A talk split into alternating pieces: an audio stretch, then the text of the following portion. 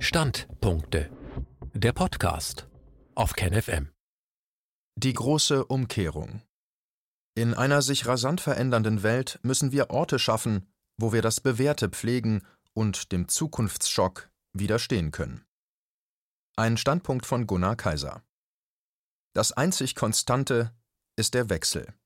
Doch was geschieht, wenn dieser sich in einer Geschwindigkeit vollzieht, der der Mensch nicht mehr folgen kann? Was sich seit rund einem Jahr beobachten lässt, ist eine weitläufige und tiefgreifende Umkehrung von Werten, Normen und Sitten. Und das in einer Geschwindigkeit, die so atemberaubend ist wie das Symbol der Ächtung, welches wir tagtäglich im Gesicht tragen müssen. All dies wäre nicht möglich ohne die massive Disruption des rationalen Denkens in der Breite der Gesellschaft. In solch beispiellosen Zeiten des Aufruhrs bedarf es vieler Schutzräume, Orte, wo Zeit vielleicht nicht stillsteht, aber zumindest nicht im halsbrecherischen Galopp einer irre gewordenen Büffelherde vorwärts donnert. Wir müssen einerseits fähig bleiben, Neues aus dem Strom der Zeit anzunehmen, so es dem guten gesellschaftlichen Miteinander zuträglich ist, andererseits sollten wir uns die Freiheit bewahren, an dem festzuhalten, was sich bewährt hat und bewahrenswert bleibt. Die Balance zwischen beiden muss neu erlernt werden. Worte zur aktuellen Lage. Ich möchte euch einen Ausblick geben auf die Frage, wo zieht es dich hin? Wo zieht es uns hin? Wo zieht es mich hin? Weil mich in der letzten Zeit viele Nachrichten erreicht haben, die meinten, was sollen wir denn tun? Es ist ja gut und schön, dass du uns Bücher vorstellst und pseudointellektuelle Geschwurbelgedanken ins Internet stellst, aber was sollen wir denn tun? Im Grunde genommen ist alles gesagt. Wir alle sind uns gewahr, dass wir die Menschen nicht mehr aufwecken, zumindest nicht mit Fakten, und dass es, wenn es passiert, sowieso zu spät sein wird. So wie wir nun auch bemerken, dass die Medien so langsam aufwachen, dass so langsam andere Stimmen Gehör finden und Aspekte und Argumente, die eigentlich bereits seit über einem halben Jahr bekannt sind, jetzt gerade erst in Mainstream-Presseerzeugnissen gebracht werden. Beispielsweise die Theorie, die Michael Zenger im deutschsprachigen Raum Aya Velasquez vorgestellt hat, von der Lockdown-Strategie der Kommunistischen Partei Chinas als politische Strategie, die in den Westen transferiert wurde. Darüber hat die Welt sich ein halbes Jahr später bemüßigt, einen investigativen Artikel herauszubringen. Das wird getan, um es hinterher nicht erscheinen zu lassen, als hätte man gar nichts gemacht, ja, wir hatten doch auch Daniel Kehlmann zu Wort kommen lassen, und Yuval Noah Harari durfte auch etwas über den Überwachungsstaat sagen, der mit den Maßnahmen eingeführt wurde und wahrscheinlich nicht mehr verschwinden wird. Das ist etwas anderes als bloße Feigenblättchen. Der augenblickliche Gedankengang muss wohl folgender sein. Wir haben es nun lange genug herausgezögert, haben lange genug die Idioten vorausgeschickt, die Fußsoldaten in die Schlacht gesendet, die sich massakrieren haben lassen, für die Wahrheit. Jetzt, wo wir Terrain gewonnen haben, können wir uns auch heranwagen. Und wir wagen uns vor und sagen, hey, vielleicht sollten wir aufpassen, dass wir unsere Grundrechte nicht einfach so aufs Spiel setzen. Blickrichtungsänderung. Aber ich möchte meinen Blick zum Positiven wenden. Es entsteht eine gewisse Sogwirkung, wenn wir Blickrichtungsänderungen vornehmen. Viele haben das Gefühl, ich weiß nicht, was ich tun soll. Ich bin verzweifelt. Ich sehe die größte Katastrophe auf mich und die Gesellschaft zurollen, oder sie ist schon da. Ich sehe die Blindheit der Menschen und ich sehe ganz nach Platon oder Orwell den Hass der Menge gegen diejenigen, die die Wahrheit aussprechen. Obwohl wir uns gerade so ohnmächtig fühlen, im Sumpf, sollten wir die Sogwirkung auch als förderlich betrachten nämlich als die Vorstellung, dass wir von Menschen an und ein Stück weit aus dem Sumpf gezogen werden, die ihren Blick geändert haben und nun auf etwas Positives blicken. Menschen, die nicht mehr wie das Kaninchen die Schlange anstarren, sondern sagen, es mag immer ein gewisser Ungewissheitsfaktor und ein Wagnis bleiben, aber mein Bauchgefühl sagt mir, dass wir bestimmte Schritte gehen müssen, und diese Schritte gehen wir jetzt auch. Und dann gibt es diese Menschen, die etwas aufbauen, und die anderen Menschen, die, selbst wenn sie noch eher unkritisch und mit sich selbst im Unreinen sind, sagen Moment, wo geht der denn da hin? Was machen die denn da überhaupt? Haben die etwa Spaß? Im Jahr 2021? Dürfen die das? Oder bauen sie sich eine neue, zukunftsversprechende Struktur auf, eine Insel der Freiheit, der Gemeinschaft, des Geistes und der Lebendigkeit und was ist denn das überhaupt? Inseln der Freiheit.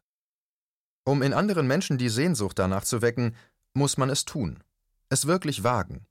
Die Sehnsucht ist da, die Ohnmacht auch, aber es gibt eben auch die Zuversicht. Das ist wohl diese Blickrichtungsänderung, die die Menschen dazu bringt zu sagen, wenn der das kann, so ein Typ im Internet, dann kann ich das auch, dann können andere das auch und dann kann ich diese Freiheitsinseln finden. Und dann gibt es viele kleinere Inseln oder vielleicht sogar eine große Insel von Menschen, die in Ruhe gelassen werden wollen, in Freiheit, Selbstbestimmung und Würde leben wollen. Menschen, die suchen und finden wollen, was das gute, das gelingende Leben eigentlich ausmacht. Denn es wird kein Zurück zur alten Normalität geben. Das steht ja wohl seit längerem fest, wenn Reinhard Becker, Gerd Skobel und Klaus Schwab das verkünden. Doch darin könnte sich vielleicht sogar etwas Gutes in unserem Sinne verbergen, indem man nämlich sagt, mein altes Leben war ja gar nicht so perfekt, ich wollte immer schon etwas anderes machen, woanders leben, mit anderen Leuten, für einen anderen Zweck, für etwas Sinnvolles arbeiten, mich für etwas Sinnvolles einsetzen. Vielleicht schaffen sich jetzt diese Strukturen selbst, dezentral und organisch, so wachsen sie momentan unter dem Eis. Naomi Klein, die Schockstrategie. Die Schockstrategie ist ein Buch, bereits vor etlichen Jahren geschrieben, in dem Klein untersucht, wie gesellschaftlicher Wandel durch eine bewusste Strategie herbeigeführt wird. Basis der Theorie ist eine psychologische Methode, die der Psychiater Dr. Evan Cameron in den 50er Jahren mittels CIA-Finanzierung entwickelt hat, die beweist, dass man Menschen durch die Einwirkung von Schocks so verändern kann, dass sie nach einer neuen Identität suchen, dass sie wie leere Blätter in einen kindlichen Zustand zurückfallen und dort zunächst so geschockt sind, dass man sie wie eine CD neu beschreiben kann. Getestet wurde diese Schocktherapie durch monatelange Isolation, durch Elektroschocks sowie den Einsatz psychedelischer Drogen. Man merkte, dass diese vollkommene Isolation eine Orientierungslosigkeit und Disruption im Identitätsgefüge der Menschen herbeiführte, so dass sie anschließend zu nahezu allem bereit waren. Die Erkenntnis war, dass Menschen durch diese Orientierungslosigkeit derart manipuliert werden können, Dinge zu akzeptieren, die sie vorher niemals hingenommen hätten.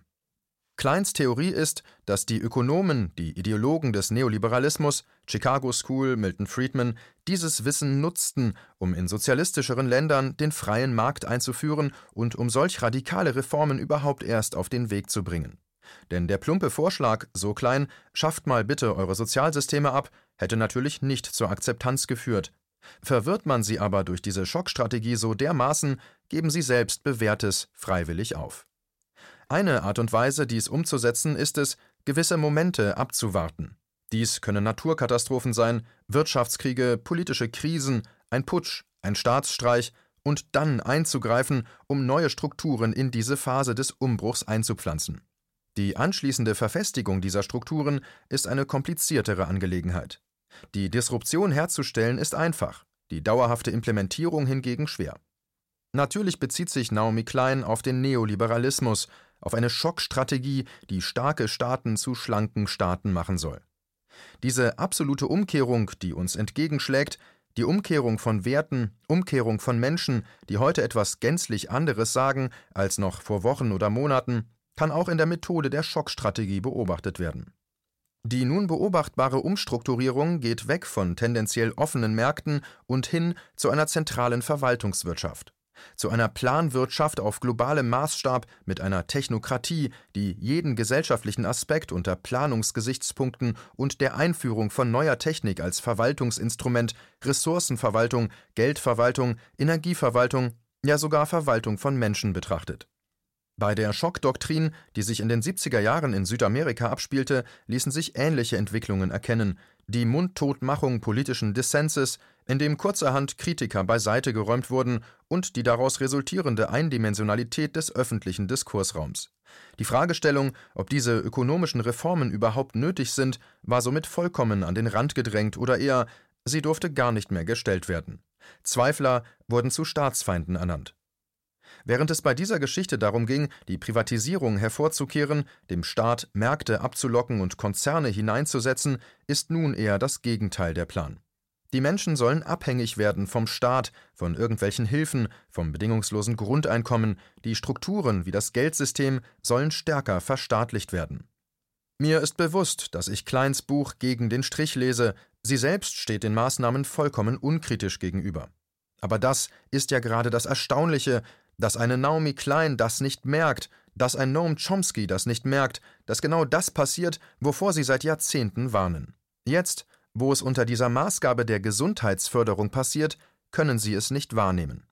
Das ist das Neue an unserer Zeit, dass die Menschen umgedreht werden und dass sie ihrem eigenen Urteil nicht mehr vertrauen und dass sie ihr eigenes begriffliches und intellektuelles Instrumentarium nicht mehr zur Verfügung haben, dass es ihnen entglitten ist. Und dann gibt es Menschen, die schauen in diese alten Bücher rein und denken, wow, wann ist das geschrieben worden? Gestern? Oder man liest eine Arendt oder Herbert Marcuse. Wofür wurde das denn geschrieben?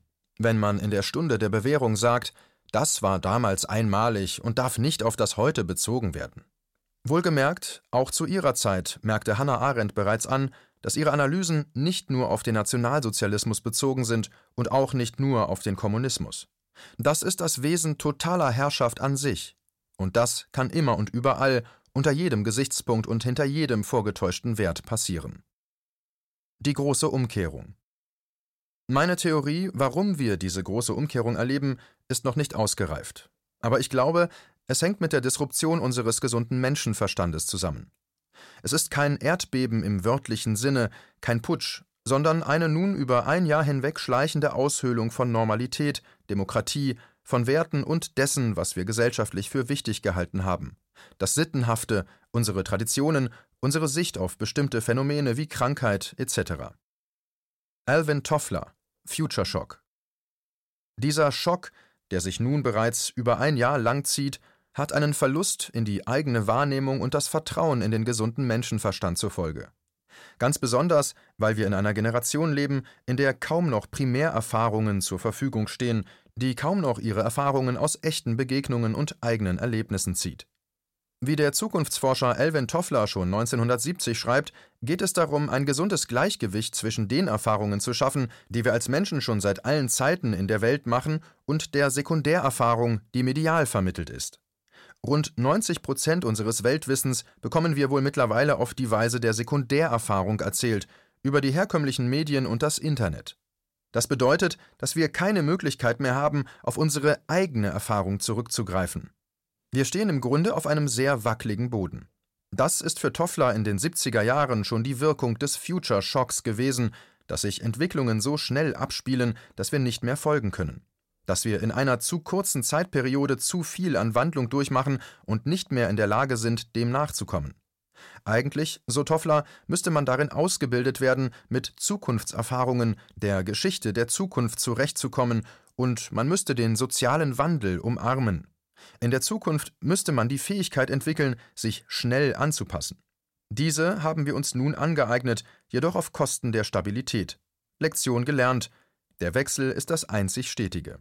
Wir passen uns unglaublich schnell an, merken aber, dass wir dadurch eine Art verschiebbare Verfügungsmasse sind. Alles ist unsicher und feste Bezugspunkte gibt es auch keine mehr, vor allem nicht bei der Jugend. Die Antwort auf die Frage nach der Grenze der Beschleunigung, also wie schnell darf sich ein System beschleunigen, bevor es unmenschlich wird, wäre die, dass jede Generation auf Erfahrungen zurückgreifen kann, die die Vorgängergeneration gemacht hat. Dass bloß ein gesellschaftlicher Bereich oder sehr wenige einen Wandel erfahren, aber zugleich etwas erhalten bleibt, an dem sich eine Generation festhalten kann, um dann an dieser Liane von Baum zu Baum zu schlingen. Toffler hat vorausgesehen, dass Kommunikationsstrukturen, unsere Arbeitswelt, die Art und Weise, wie Medien gestaltet sind oder die Wissenschaft einen immensen Wandel erfahren werden, dass wir kaum noch fähig sind, ein Verständnis dafür aufzubringen. Es ist also elementar wichtig, die Balance zwischen der Eigenerfahrung und der Sekundärerfahrung anderweitig herzustellen. Das können wir nur in Räumen der Stabilität, in Enklaven der Vergangenheit, die dem Menschen einen Schutz bieten vor dem zu schnellen Wandel und vor dem Schock. Meines Erachtens sind Impfung und das Massentesten bedeutender Bestandteil einer dieser technologischen Zukunftsschocks. Alles, was jetzt gerade im Gesundheitsbereich eingeführt wird, und das in Massendimensionen, das Massentesten, die Massenimpfung, die Massenüberwachung mit Apps und digitalem Impfausweis, mit digitaler Identität, ist dazu angelegt, einen Zustand zu erzeugen, in dem wir selbst nicht mehr Herr über unser Leben sind. Das kommt nun mit einer unglaublichen Vehemenz und Beschleunigung, dass man sich eigentlich fragen müsste: Moment, Technikfolgenabschätzung? War da nicht mal was? Diese Technologie muss doch überprüft werden auf ihre Verträglichkeit mit einem menschenfreundlichen, würdigen Leben. Auch Toffler schreibt, wir können da nicht einfach so hineinlaufen. Zur notwendigen Überprüfung muss eine Instanz geschaffen werden, die aus Philosophen, Soziologen, Ökonomen zusammengesetzt ist, die beispielsweise die Massenimpfung auf ihren gesundheitlichen Aspekt, aber auch auf ihre vielen, vielen anderen gesellschaftlichen Aspekte hin überprüft. In der Gesellschaft müssen alle Technologien darauf untersucht werden, wie sie auf jedes einzelne System einwirken, nicht zuletzt auf die Mentalität der Gesellschaft, auf ihr Bild von Krankheit, auf ihr Bild von der Verwaltbarkeit des menschlichen Lebens, auf die Werte und die Macht, die sie dem Staat zuspricht. Das Beispiel der Impfung könnte es kaum besser zeigen.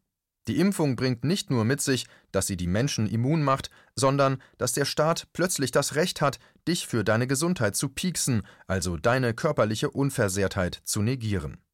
Das wird frei Haus mitgeliefert, mit der Impfung kommen nicht nur Gesundheitsaspekte, sondern es geschieht ein Wandel in dem, was wir dem Staat, dem Leviathan, in seinen Aufgaben und Befugnissen zumessen. Wesentlich sind also Räume der Stabilität, in denen man tatsächlich leben und eine Gesellschaft haben kann, die gegenüber diesem Schock immun ist. In diesen Stabilitätszonen ist das Wichtigste die Beziehung zu anderen Menschen, langfristige, liebevolle und lebendige Beziehungen vom einen zum anderen. Diese tiefen Verbindungen von Menschen untereinander, emotionale Verbindungen, bilden dann die Stabilität des Menschen, der daraus seine Sicherheit und Identität zieht und daraus folgend dem technologischen Fortschritt, Neuerungen und Versuchen des Schocks gelassener gegenübersteht. Solch ein Mensch muss so auch nicht in Ressentiments ausgreifen, sondern basiert diese Gelassenheit auf sicheren interpersonalen Beziehungen, die ihn vor der Umwälzung schützen. Gleichzeitig kann er sich das Positive herausziehen, das diese neuen Technologien oder der Wandel einer Gesellschaft durchaus mit sich bringt, ja kann das sogar begrüßen. Stets mit der Gewissheit, in diese Stabilitätszonen zurückkehren zu können, um seine Identität nicht gefährdet zu sehen